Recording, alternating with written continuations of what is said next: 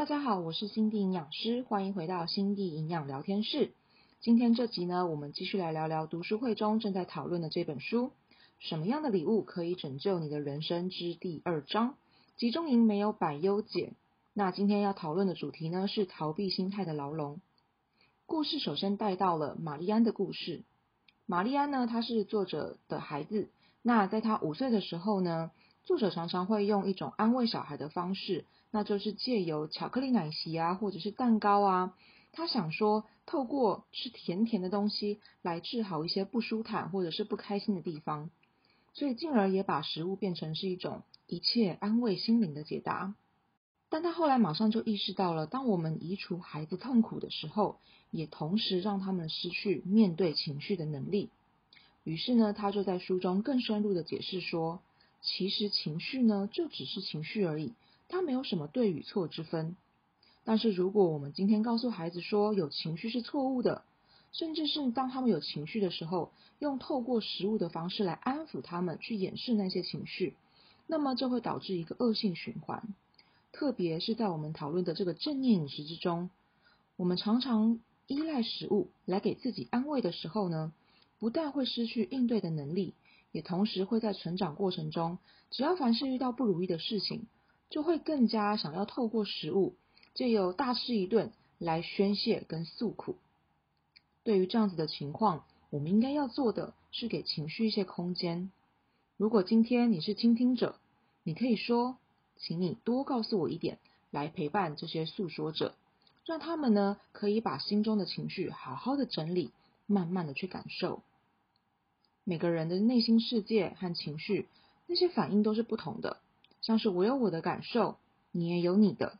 我们可以做的呢，是当对方愿意向你坦诚倾诉的时候，专心的陪伴对方，用一种同理的角度，给他们空间去理解这份感受。这边的去理解，是给他们有一些时间，让他们理清楚自己内心真实的感受是什么。而我们呢，只是站在一个旁听者、聆听者的角度。去感受、去理解，而不是呢代替别人来感受，或者是帮别人来做决定。因为所有的情绪调理跟这些最后要做出来的决定，都是需要自己去做的。另外呢，在书中作者也探讨了一个我觉得蛮有趣的人体运作方式。他解释说，忧郁的相反就是表达。当我们学习并习惯逃避、压抑自己情绪的时候，久而久之呢，就会影响到人体透过细胞和神经回路所表现出来的反应，还有这复杂奥妙的人体内部化学运作方式。所以，当作者最后鼓起了勇气参观了集中营的纪念馆的时候，起初他一开始是非常害怕、痛苦的，特别是走进了那个以前曾经进去过的这个牛车车厢的时候，他说他整个人都不舒服得到快吐了，因为他马上就想起。那个时候，第一次进去牛车的时候，并不知道他正要被带去集中营，也不知道那是他最后一次见到父母了，所以所有的痛苦和回忆都涌上了心头。于是他在里面哭了很久很久。最后，当他从里面出来的时候，他就觉得整身焕然一新，轻盈了许多。即便那些悲痛跟恐惧还是在的哦，但是因为他终于面对了从前那些逃避数多年的感受。他承认了现实，也体会到人呢是无法治好自己没有感觉的东西的。所以啊，想要医治好自己，就必须先去面对、承认那些过往，才有办法治好内心最深处需要被疗愈的伤口。因为如果我们没有办法去承认现实，把他们拒绝于门外，不愿意见他，甚至呢告诉自己说：“哎呀，不要想就没事了。”那。就和我现在跟你说，哎，不要去想巧克力哦。你现在一定没有办法不去想巧克力，对吧？许多人在正念课程中就有跟我提过，他们在减重的时候会逼自己在某些时段内不吃东西，即便是知道自己饿了，也会告诉自己不要想它，就会忘记多喝水，赶快睡觉，去洗个澡。可是呢，这一次两次靠着这坚强的意志力，确实是可以撑过去。但久了就发现，哎，怎么老是开始一直会想着吃啊？发现不饿的时候也要想着吃，在能够进食的时候，更是停不下来的吃着那些以前呢逼自己不能去想、不能去吃的食物。渐渐的呢，他们就和身体断了这个讯息，脑海里面就只有当初不愿意去面对和尝试的食物。于是他们最后就觉得又被食物给重重的击败了，因为脑海里充斥的都是那些食物，他们的意志力战败了，所以他们也把自己认定成一个没有意志力啊、没有立定目标啊、很容易放弃的失败者。其实并不是这样子的。只是因为你的脑袋一直在避免、拒绝，让他们不要去想这些事情，于是这些事情就会更充斥、更浮现在你的脑海里面。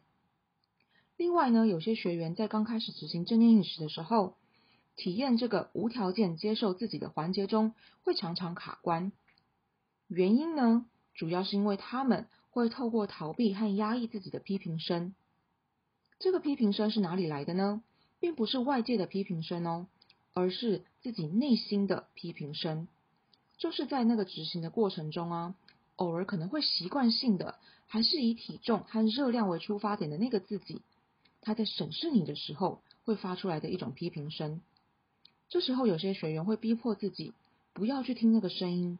一直强迫自己去说那不重要，那个都是假的，那个是恶魔在说话，我很好，我很爱我自己。所以没有关系。当遇到这样子的状况的时候，其实不妨可以尝试书中说的方式，去敞开心扉，邀请那一份感受一起进来对话，因为他也是部分的你。我们呢，应该要做的是去同理他，去找出什么样的原因让他感觉到很困难、很纠结。你会发现啊，当你不去抗拒那些声音的时候，而是以尊重他的角度。温和而不带批判或反驳的情绪，去记录那样的思考方式，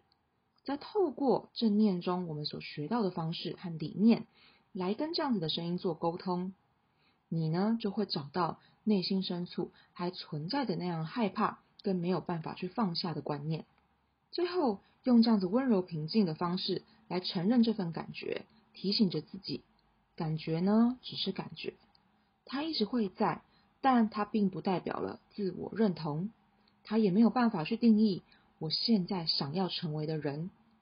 更加就没有办法去阻止你说我自己想要得到的那份全方位的健康，还有想要去体验饮食自由的满足感的那份价值。这些过程可能都是必经之路，但是你怎么去应对它，怎么去温和的对待它，怎么去沟通，就很重要喽。在你看到食物的时候，难受或者是害怕，甚至有时候看到镜中自己那种不由而生的厌恶感，都是感觉的一部分，也都是在执行正念饮食过程中需要去慢慢调整的必经之路。正念饮食并不是一日就会突然让你全然可以接受自己，那这是一步一步需要慢慢去探索、去了解、去调整的。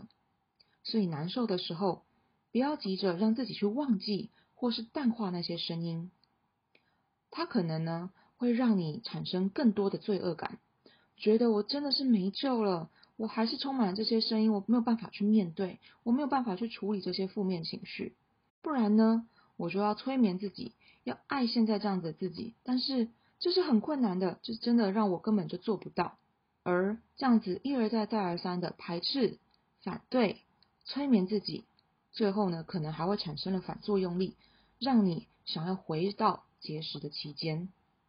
觉得呢，哎，这份钥匙，这份走出监牢的勇气，真的太困难了。于是又想要回到监牢里面，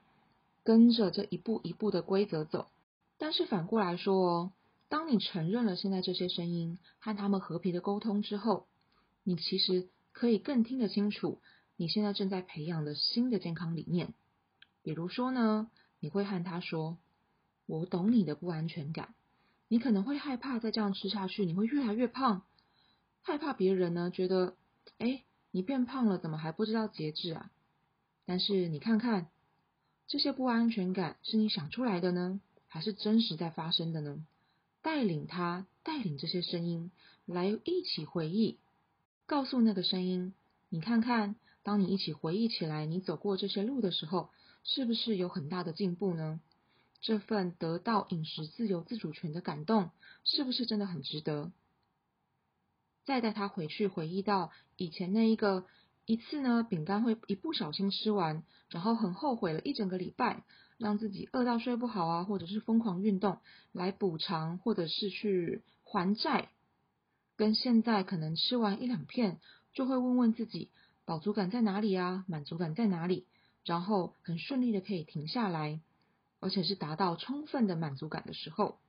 这样子的新习惯和这样子新的自己，是多么不容易的进步啊！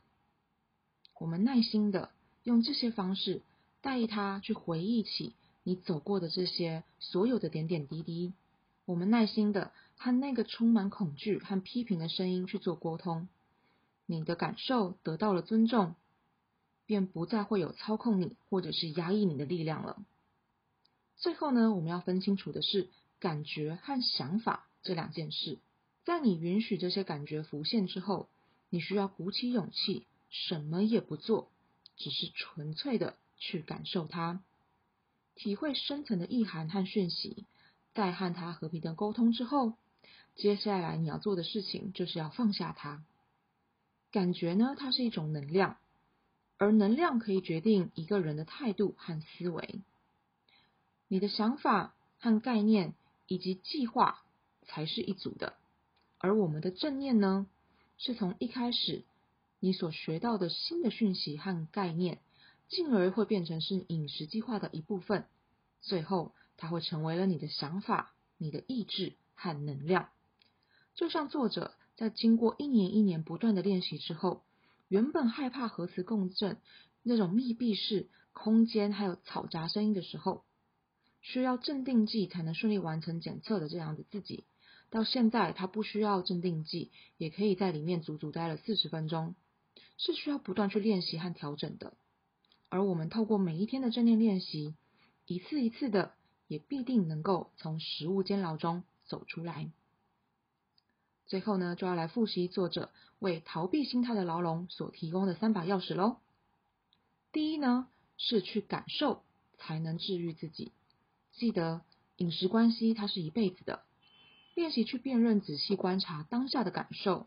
不带批判，也不尝试改变的和他相处，单纯的指出和承认自己那份真实的感受。第二把钥匙是一切都是暂时的。当你养成习惯，能够在平淡无奇的时候，自在的观察自己的自身感受后，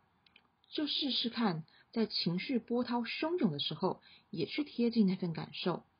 观察这样子的感受是如何的变化和消散的。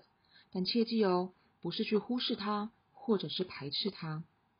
最后第三把钥匙，那就是忧郁的相反是表达，勇敢的去厘清感受，增加它的解析度，便能够把它变成是一种有力量的言语，和自己或是和他人沟通。好了。今天就是我们第二章逃避心态牢笼中的一些内容重点整理，希望这一集呢也同样有帮助到大家。那我们下一次就第三章的部分见喽，拜拜。